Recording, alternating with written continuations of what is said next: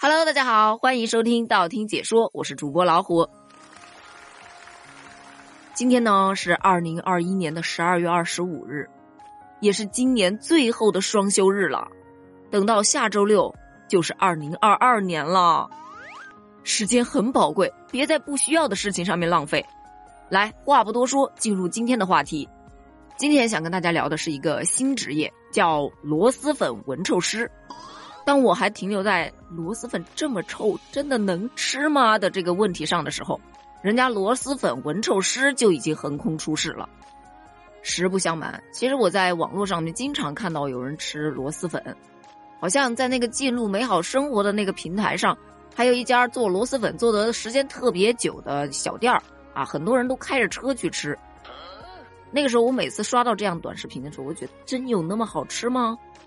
老实说啊，螺蛳我是特别爱吃，爆炒螺蛳啊，再配上油焖小龙虾，真的绝了。我整个夏天的夜宵基本上就是他们两个了，但说到吃螺蛳粉的经验，我是有且仅有一次。我是真的没想到螺蛳香喷喷，螺蛳粉怎么就那么臭呢？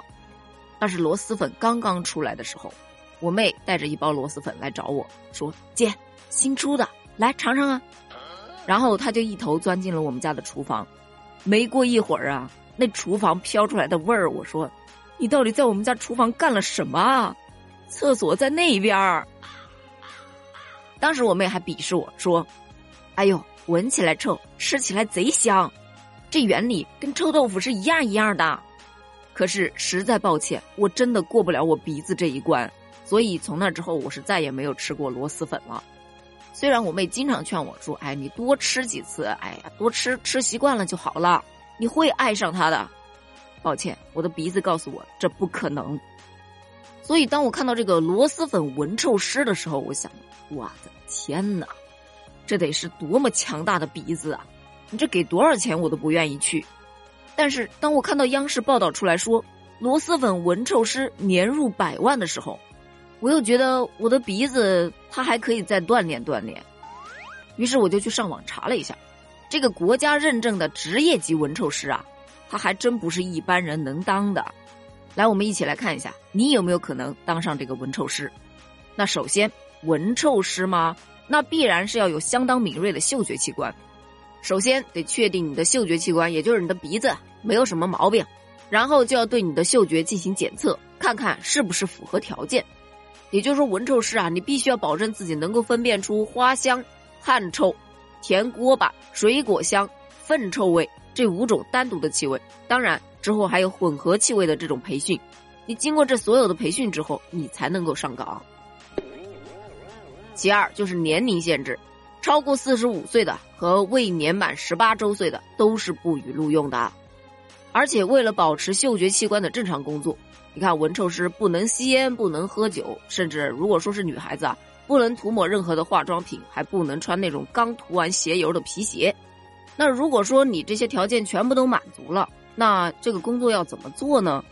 那其实大家都知道，这个螺蛳粉它最直击灵魂的就是酸笋的臭味儿，而这个笋够不够酸脆、够不够臭，就决定了一碗螺蛳粉它好不好吃。如果用仪器的话，只能检测酸笋的酸度，而酸笋整体的口味和质量就需要有咱们闻臭师来把控。这些酸笋呢，从入库到腌制，最少是需要十五天以上的。然后这十五天之内呢，每天最少每个缸啊都要闻一到两次，然后不断的去观察水的颜色和质量的色泽，来判断这个笋能不能用。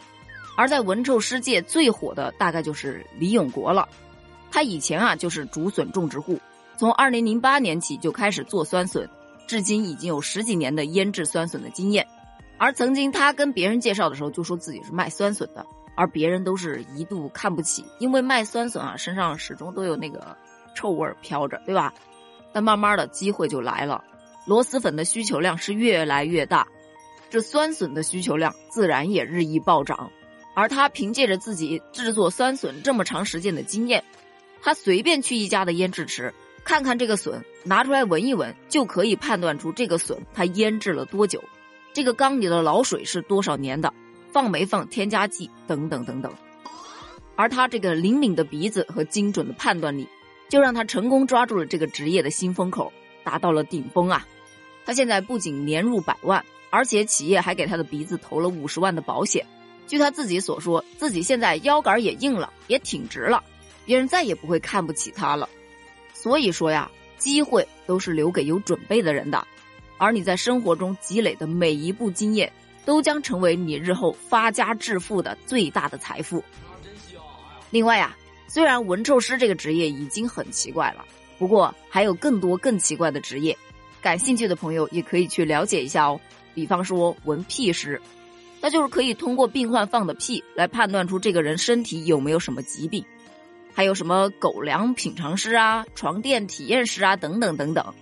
而且悄悄告诉你，虽然这些行业比较冷门，但是薪水非常高哦。好了，关于今天的话题就聊到这里吧。关于这个闻臭师，你还有什么想聊的呢？欢迎在评论区给我留言哦，咱们评论区见，拜拜。